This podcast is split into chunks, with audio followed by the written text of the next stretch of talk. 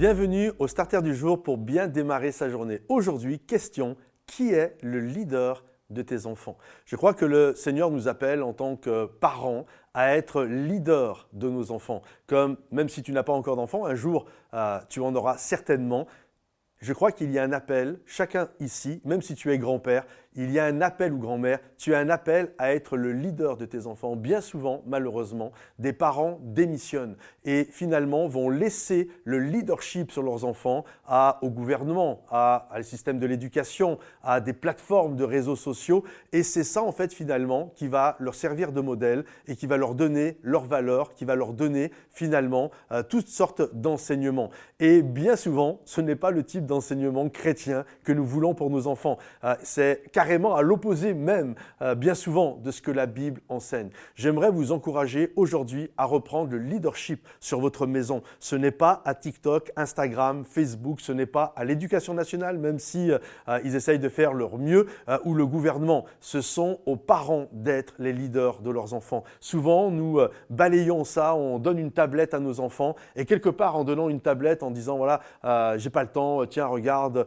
en fait, on, se délaisse de quelque chose d'extrêmement fondamental pour nos vies de famille. C'est que nous ne sommes plus, quand nous faisons ça, euh, office d'autorité et de leader. Je crois qu'il y a un appel à être des leaders, à savoir réprimander également nos enfants quand nous les aimons afin de les ramener euh, littéralement dans la sphère de ce que Dieu a pour, euh, a pour euh, chacun d'entre eux. Regardez, la Bible dit que l'Éternel réprimande ses enfants parce qu'il les chérit, comme un père réprimande aussi ses enfants. Je crois qu'il y a une sphère où nous sommes heureux, où nous vivons des choses extraordinaires avec notre vie, avec le Père céleste, ou même dans notre cellule familiale. Et lorsque l'enfant sort de cette sphère-là, il prend une tangente qui finalement amène du stress et de l'angoisse et on ne peut plus créer des souvenirs. On ne peut plus être dans la joie parce qu'il y a du stress.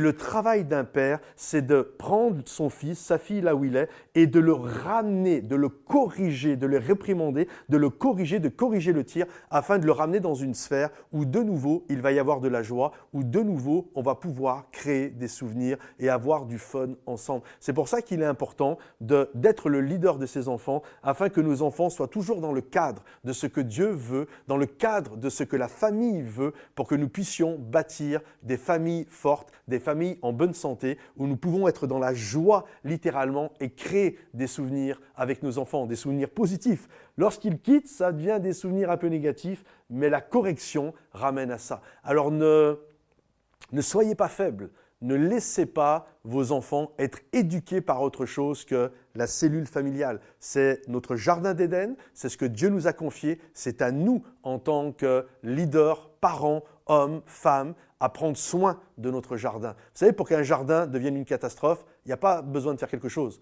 On laisse les choses, les mauvaises herbes, il n'y a pas besoin de faire des choses pour qu'elles arrivent, mais il y a un appel à entretenir son jardin et de faire en sorte que nos enfants puissent grandir dans un environnement euh, qui va être pour la gloire de Dieu alors soyez le leader de vos enfants. Que le Seigneur vous bénisse. Si ce message vous a encouragé, pensez à le liker, le partager, le commenter également. Puis si vous désirez nous soutenir dans ce que nous sommes en train d'entreprendre, que ce soit les starters, les célébrations, Momentum Music, une nouvelle application qui va vous rejoindre et vous bénir, ça va être l'église à portée de main, ou alors une implantation d'église que nous allons faire en 2024. Vous croyez au travail que nous faisons, allez cliquer sur le lien dans le descriptif de la vidéo et devenez partenaire. Vous pouvez donner une seule fois, mais je vous avoue qu'on cherche, parce que le travail que nous faisons, c'est un travail de longue haleine, nous cherchons des partenaires financiers mensuels, 10 euros, 50, 100, 20, peu importe ce que Dieu met sur ton cœur. En tout cas, je vous remercie pour votre générosité et à bientôt les amis. Bye bye.